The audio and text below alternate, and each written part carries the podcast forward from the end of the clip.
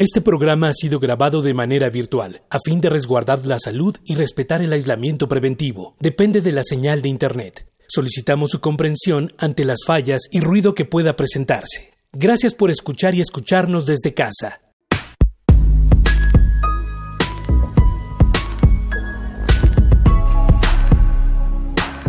Radio UNAM presenta un espacio para el diálogo y la suma de ideas. Escuchar y escucharnos. Construyendo, igualdad.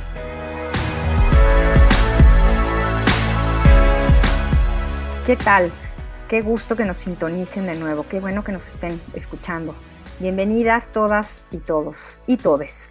Esto es Escuchar y Escucharnos, estamos construyendo igualdad. Y vamos a hablar hoy sobre algo que hemos escuchado los últimos meses y algo que tal vez nos tocó en lo personal atender o responder en nuestro, en nuestro hogar en este año 2020 de, encierro. En 2020 se llevó a cabo el Censo de Población y Vivienda. Justamente de eso vamos a, platicar hoy. Y dirán ustedes, bueno, pues, ¿qué, qué nos toca a nosotros, no? O, o, por qué es interesante este tema. Bueno, pues justo para eso está aquí con nosotros la maestra Berenice Álvarez y nos va a ayudar a desmenuzar, a ver como las letras chiquitas de este censo de población y vivienda, que a veces sentimos tan ajeno, pero somos nosotras y nosotros quienes les damos cuerpo a este censo y también sabremos para qué nos sirve todo esto que respondimos. Maestra Berenice Álvarez, bienvenida a Radio UNAM y a escuchar y escucharlos. Muchas gracias Amalia, muchas gracias a quienes nos escuchan. Y bueno, yo les comento, soy eh, geógrafa de origen y de destino por la Universidad Nacional Autónoma de México. He trabajado en proyectos de derechos humanos y en particular para desagregar la información en un enfoque de derechos humanos. ¿Qué implica esto? Considerar el cuerpo como primera escala, visibilizar a todas y a todos y de diferentes lugares, donde el cuerpo es nuestra primera escala. Bueno, pues ¿qué te parece, Berenice, si escuchamos la introducción que nos prepararon para saber qué es un censo?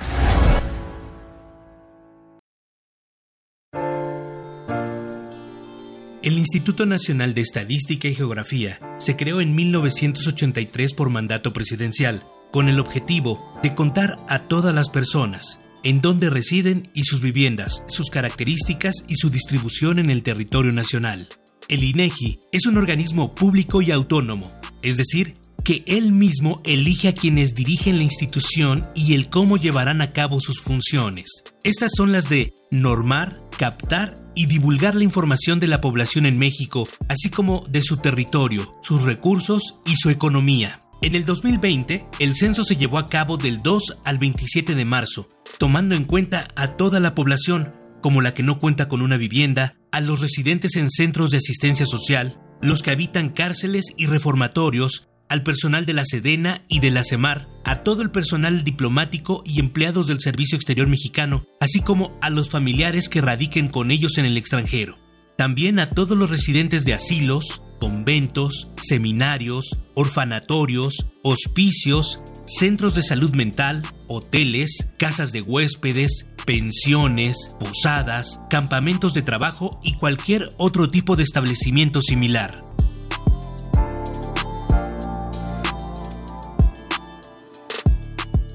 Bueno, pues ya escuchamos qué fue y cómo se llevó a cabo este censo 2020. Y Berenice, nos habías mencionado un término que escuchamos cuando hablamos de, de estadísticas y de varios números, que es desagregado. Antes de comenzar, ¿podrías explicarnos qué es? Claro que sí. Les decía que algo que tenemos que considerar es que este censo, mucha gente lo identifica como datos, como un conteo, pero en realidad no es un conteo, no son datos, son personas. Este censo nos cuenta la vida de muchas personas, de la población, por ejemplo, joven, de la población infantil, de la población mayor, de la población indígena, de la población afrodescendiente, de las personas con discapacidad.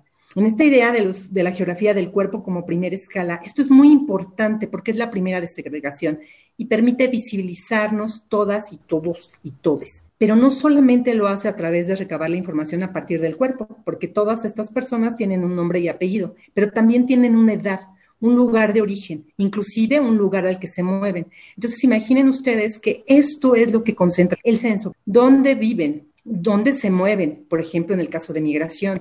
¿Cuántos habitan en una entidad? cuántos se han movido, cuántos tienen una edad determinada e incluso, por ejemplo, eh, la cuestión de la educación, que es tan importante para la igualdad de género. Esta desagregación es fundamental desde el cuerpo y en el caso espacial, la entidad, la nación, el Estado, lo local y, como yo les decía, el hogar. Este núcleo donde visibilizamos a la gente que vive ahí. Este censo nos cuenta esta historia si nosotros lo sabemos leer. ¿Y este censo qué nos dice? ¿Cuántos somos? ¿Cuántas personas somos? Bueno, somos 126 millones 14 mil 24 personas que estamos en México y el 51.2 corresponde a mujeres y el 48.8 a hombres. Y algo interesante en nuestro país es que estamos con una edad mediana de 29 años. ¿Por qué es importante? Porque pensemos que en 2000 esta edad era de 22 años, para 2010 de 26 y en 2020 es 29 años. Entonces, nótense cómo, está, cómo estamos alejándonos de esta población yo les diría población juvenil y cómo cada vez vamos haciéndonos una población adulta y que va a implicar muchos retos y muchas políticas diferenciadas para ellos. Si en el censo de 2010 por ejemplo, estábamos creando políticas desde el territorio, desde estos censos para la población infantil y juvenil, ahora se tendrán que hacer políticas para pensar en esta población que va a recurrir no a cuestiones de educación, sino a cuestiones de empleo, a cuestiones de salud, a cuestiones de vivienda. Por eso es tan importante esta información, Amalia. Y Berenice, en cuanto a las igualdades y las desigualdades de género, estamos ahora justo comenzando el mes de marzo, viene el 8 de marzo, Día Internacional de la Mujer. ¿Qué nos dice el censo 2020? Bueno, en particular, ¿qué es lo que nos dice esta, este censo? Nos habla mucho de la población económicamente activa. Nos dice que 62 de cada 100 personas de 12 años y más son económicamente activas. Pero ¿qué es interesante de esta parte? Fíjense que les estoy diciendo que son de 12 años y más eh, población económicamente activa. Entonces es interesante hacerles notar que en este rango de 12 a 15 estamos todavía con población que está en eh, cuestiones de economía. Si recordamos desde la perspectiva de género, la población infantil no debiera estar en esta situación. Y es una cosa muy interesante porque ¿dónde están las mujeres ahí? en muchos espacios y en muchos datos, pero de verdad es millones de personas, las que no están en, en la educación, sino que están en el empleo. Entonces, esto es muy importante. La, segunda es que si nos vamos a detalle a este censo, nos vamos a dar cuenta de que en realidad sí es cierto que somos más mujeres, en la economía no nos vemos en, en, esos lugares remunerados. Estamos en el trabajo no remunerado, en contrario a la igualdad, donde tendríamos que estar en trabajos remunerados. Sí somos población económicamente activa, pero no tenemos paga. Esto es muy importante y además hay otras diferencias. Por ejemplo, esta idea de pensar que la población joven no está en la economía, pero sí está. Y si lo empezamos a visibilizar, tendríamos que pensar que el censo nos tendría que contar esta historia de trabajo no remunerado, que desgraciadamente no se puede hacer desde este censo, pero sí de otras encuestas. Pero esto también es importante visibilizarlo, en particular en este censo. Bueno, y también para hablar de igualdad, a partir de esta información que nos da el, censo, también tendríamos que pensar en la igualdad de género y pensemos en la cuestión de la, del matrimonio infantil. Una cosa muy interesante es que todavía tenemos muchos lastres en, a nivel nacional y justamente los datos nos permiten visibilizarlo. Si me permiten, les voy a compartir unas cifras. Yo estaba verdaderamente decepcionada por lo que ha pasado. Ha crecido mucho la población infantil, las mujeres y los hombres, niñas y niños de 12 a 15 años que están en matrimonio infantil, pero también la población eh, que está, eh, la población adolescente que está en esta situación. Y fíjense, por ejemplo, en el caso de la unión libre, para niños de 12 a 14 años y, más, simplemente en el caso de Chiapas tenemos que hay, para el caso de unión libre, en hombres de 12 a 14 son 384 niños y en el caso de unión libre para niñas de 12 a 14, 1.564. Nótense que casi es cinco veces más. Para el caso de 12 a 14 años y de, en el caso de casados y nuevamente de 12 a 14 años, mujeres y niños, hombres son 141 y mujeres son 163. Ajá. Y si nos vamos a la cuestión de la, eh, de la unión libre o el tema de mujeres casadas de 15 a 19, que estamos hablando de población adolescente, las cifras también son terribles. Un ejemplo es Chiapas, donde en unión libre tenemos hombres en unión libre, son 15.609, mientras que para 15 a 19 años en unión libre las mujeres, les decía adolescentes, son 44.764. Y en el caso de casadas también tenemos información, desgraciadamente, que van de 6.116 para mujeres y 15 a 19 de 1.717. Hasta hago esta diferencia muy particular porque las mujeres tenemos ahí una situación verdaderamente de violencia, de desigualdad y este es un caso extremo, ¿no? Entonces, esta cuestión que nos permite el dato, hacer política desde el territorio. Y si nos vamos a otras desigualdades, eh, podríamos pensar que esta información para qué nos sirve, ¿no? O sea, justamente para ver que no se ha prohibido el matrimonio infantil, que no se ha regulado esta situación, bueno, lo podemos cruzar con ello, ¿no? Berenice, vamos a pasar ahora a nuestra propuesta musical. Elegimos para hoy la canción Gracias a la vida. Gracias a la vida, que es, bueno, pues casi, casi un, himno que hemos escuchado en muchísimas voces. Gracias a la vida es una de las canciones chilenas más conocidas e interpretadas en el mundo. Eh, fue compuesta e interpretada inicialmente por la cantautora Violeta Parra. Ella fue una de las artistas que sentó las bases del movimiento artístico conocido como la nueva canción chilena. Y esta vez elegimos una versión realmente maravillosa porque las voces de ambas lo son la versión de Gracias a la Vida con la Santa Cecilia y con Eugenia León.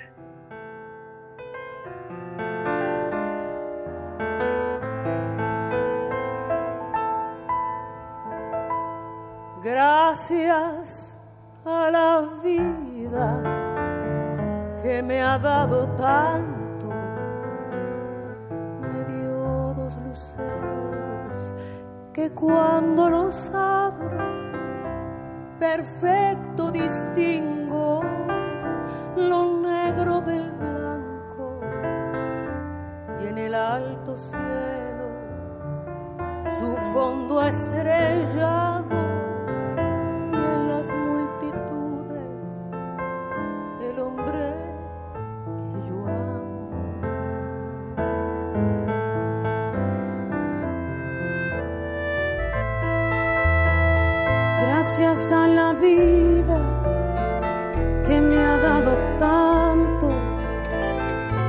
me ha dado el sonido y el abecedario, con él las palabras. Que pienso y declaro, madre, amigo, hermano y luz alumbrando del alma del que estoy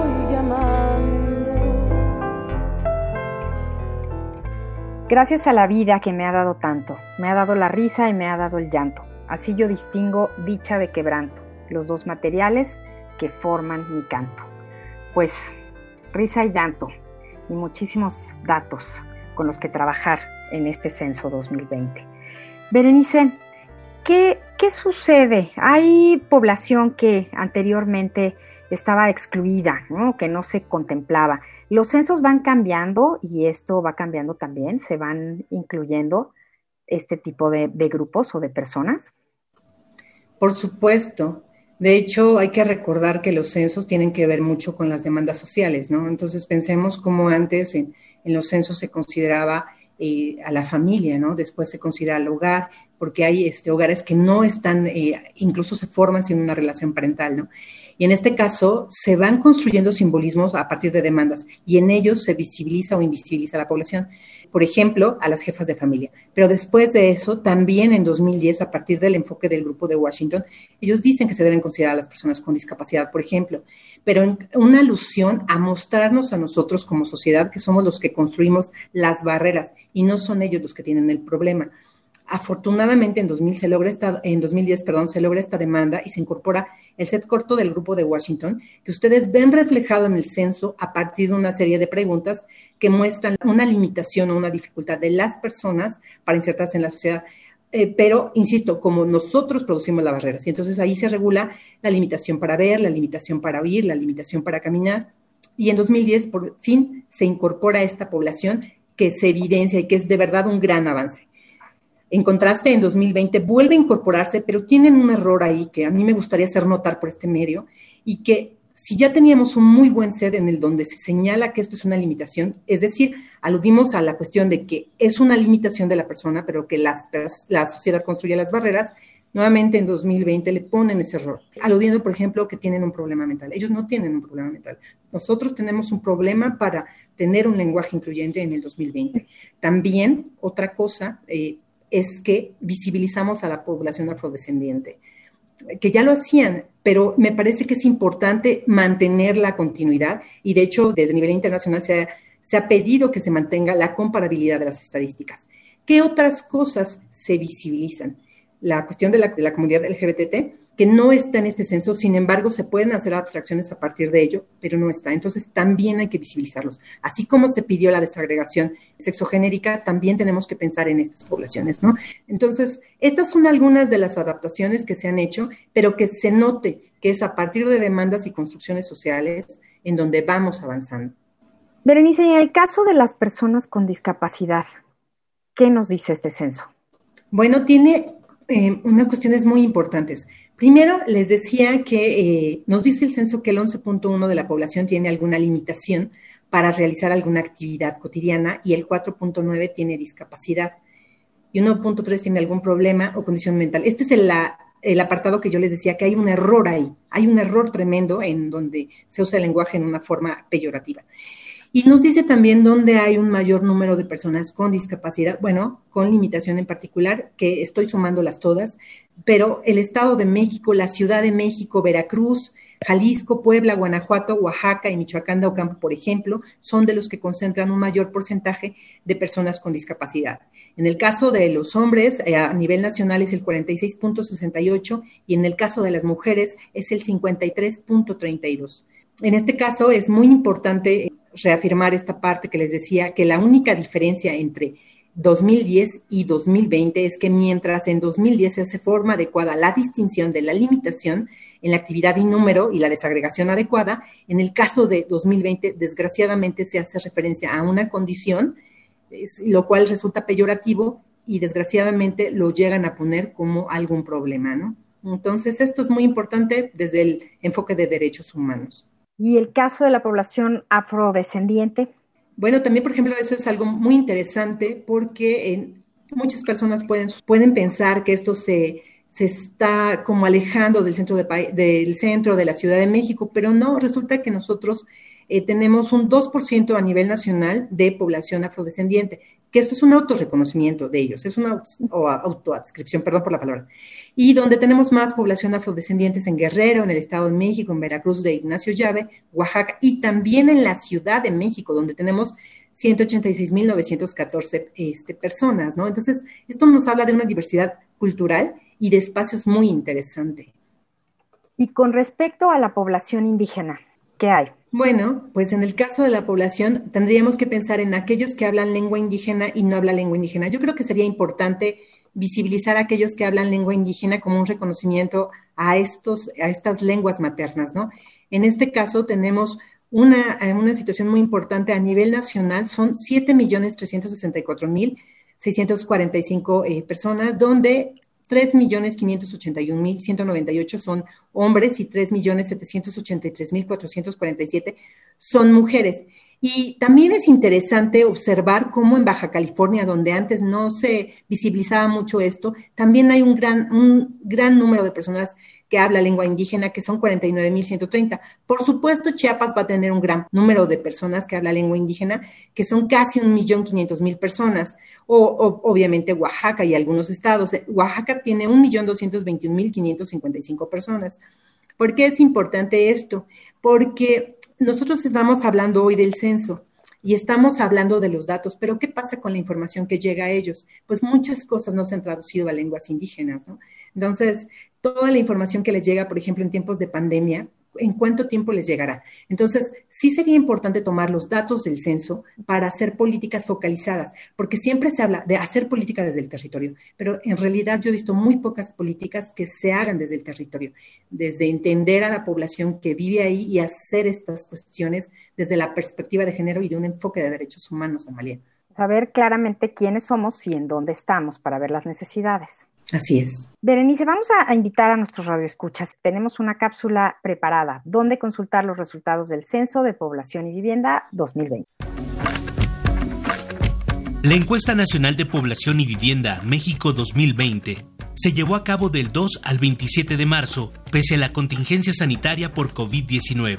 El Instituto Nacional de Estadística y Geografía capacitó a 151 mil entrevistadores que recorrieron más de 2 millones de kilómetros cuadrados y tocaron las puertas de 45 millones de viviendas. El titular del INEGI, Julio Santaella, dio a conocer que habría dos cuestionarios para realizar el censo. Uno de ellos ampliaba las preguntas de 38 a 103, ampliando los reactivos de discapacidad, servicios de salud y educación.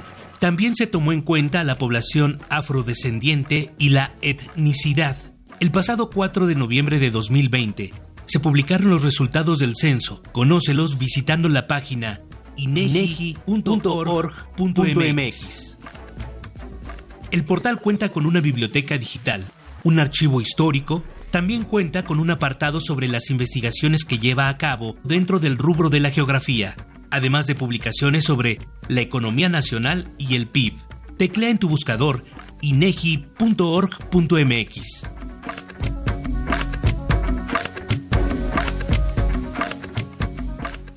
Esto es Escuchar y Escucharnos. Estamos hoy hablando del Censo de Población y Vivienda 2020. Berenice, vamos ya a entrar al, al tercer bloque de nuestro programa. Y dinos, ¿qué contrastes encontramos? El último censo fue en 2010. ¿Qué hay de 2010 a esta fecha que valga la pena conocer o señalar? Bueno, algo que es interesante es que el contraste en 2010 y 2020 son eh, la cuestión de cómo desagregan la información. Y eso es muy interesante y me parece que es eh, fundamental hacérselo notar al INEGI. En 2010 es un censo, me parece que muy sólido, pero no es solo cómo recolectan la información, sino cómo la presentan para que los tomadores de decisiones hagan políticas. Entonces, en 2010 se hizo una cosa tremenda, por ejemplo, para desagregarla con respecto a la salud, ¿no? A la, a la cuestión de la derechohabiencia. Ajá. Y nótese que en este lo que se hace es aludir a la cuestión de la afiliación. Esto me parece muy interesante porque resulta que en 2010 nosotros notábamos desde la UNAM cómo si articulábamos esta información podíamos ver que en realidad las personas no tenían derecho a audiencia y muchas, muchas de ellas, en particular las personas con discapacidad, estaban en seguros populares. En el caso de 2020 resulta que no hacen esta desagregación en el, en el sentido de hacerla accesible a la población. Tendrían que hacer una revisión como nosotros lo hacemos desde el Colegio de Geografía. ¿Por qué es importante esto? Porque vuelves accesible o inaccesible la, la información, pero también la divulgación de ella e inclusive eh, si quieres criticarla o si quieres criticar qué ha pasado de 10 años atrás o, hoy, pues esta información no la tienes, ¿no? Entonces, derivaría para muchas críticas o para muchos, este, a veces reclamos. Entonces, es muy importante esto. El nivel de desagregación que hace en este momento INEGI y que la hace accesible al público es muy me parece que muy somera en contraste de 2010, justamente para visibilizar y visibilizarnos. ¿Qué refleja este censo 2020 sobre la pandemia por COVID-19? Yo creo que hay algo muy interesante que tendríamos que pensar en la relación de dependencia en estos momentos, ¿no? En estos momentos donde estamos en confinamiento y donde hay muchas mujeres y hombres o familias en las que está el cuidado y la tarea de los cuidados de los niños y de las niñas. Entonces, a mí me gustaría que habláramos de la relación de dependencia. ¿Por qué? Porque no hay escuelas, porque no hay cuidados, porque todos los espacios están cerrados para los niños y las niñas, caramba. Entonces, ¿qué les parece si vemos un poco de estas cifras que nos cuentan dónde hay una mayor dependencia y dónde tendríamos que pensar cuánto más vamos a estar aquí Ajá. En este caso, la relación de dependencia, quiero que decirles que es un indicador de dependencia económica potencial y mide la población en edades teóricamente inactivas en relación a la población en edades teóricamente activas. Lo que hace es tomar a la población de 0 a 14 años y más y la de 65 y más. Esto lo digo porque alude también a las personas mayores. Ajá. Entonces estamos hablando de dependencia tanto de los menores como de las personas mayores con la población que no se les considera, eh, digamos que dependientes. En este sentido, Guerrero y Chiapas, por supuesto, tienen un, mayor porcentaje de dependencia, esta mayor relación de dependencia, que en el caso de Guerrero es de 62.2 y en Chiapas es 62.4, aunque a nivel nacional noten que es de 50.3 para 2020. Y si yo me voy, a, por ejemplo, a contrastarlo con la Ciudad de México, que es interesante hacer notar, pues vamos a ver que es la más baja, donde tiene una relación de dependencia del 41%. Entonces, esto es muy importante en estos tiempos de pandemia. ¿Por qué? Porque las mujeres son las que regularmente absorben las tareas de cuidado y donde desde estas políticas no se han articulado un sistema de cuidados, que por cierto ya se aprobó y está en, proceso todo este sistema de cuidados, y me parece eh, importante hacerlo notar. El censo es un instrumento vivo, por así decirlo. Tiene que ir cambiando y tiene que ir reflejando eh, las realidades y las necesidades de las personas. ¿Cuándo viene el siguiente censo? en 10 años. El próximo censo viene en 10 años y justamente tienes razón, refleja mucho las necesidades, pero también estas construcciones simbólicas. Si atiende las necesidades de la población, pues en este caso tendría que tener justamente este tema de la salud. Tendríamos que ver la, cuestión de la derecho a audiencia bien desagregada, ¿no? Tendríamos que ver reflejado quiénes tienen acceso a la salud y quiénes no, lo más desagregado posible, porque ahí en este tiempo de pandemia podríamos incorporar acciones o estrategias muy pertinentes. Así que en 10 años esperemos que se vea reflejado la población que ha sido excluida, también las diferentes desagregaciones que se hacen necesarias para crear políticas desde un enfoque de derechos humanos, Amalia. Y entonces también esta pandemia traerá cambios en ese próximo censo, ¿no? En, México y en el mundo, supongo yo. Esa es una cuestión muy interesante. Creo que es fundamental porque eh, refleja lo siguiente. El censo es la toma de una instantánea de la población en un periodo determinado. Y ustedes recordarán que fue en, en marzo de 2020.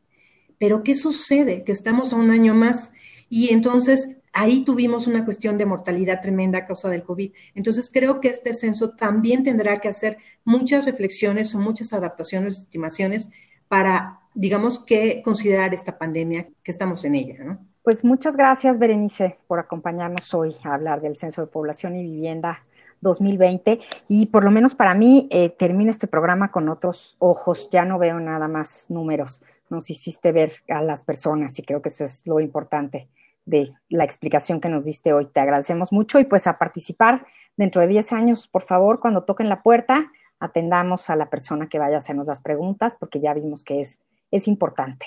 Muchísimas gracias, Berenice. Muchísimas gracias, Amalia. Pues esto fue escuchar y escucharnos. Estamos construyendo igualdad. En la producción de este programa están Silvia Cruz Jiménez y Carmen Sumaya. Y yo soy María Amalia Fernández. Por favor, escuchémonos la próxima semana, sintonicémonos el próximo miércoles.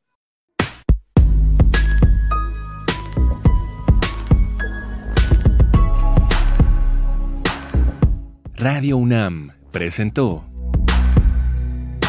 escuchar y escucharnos. Construyendo igualdad. Para entendernos. Todos. Todas. Y todes.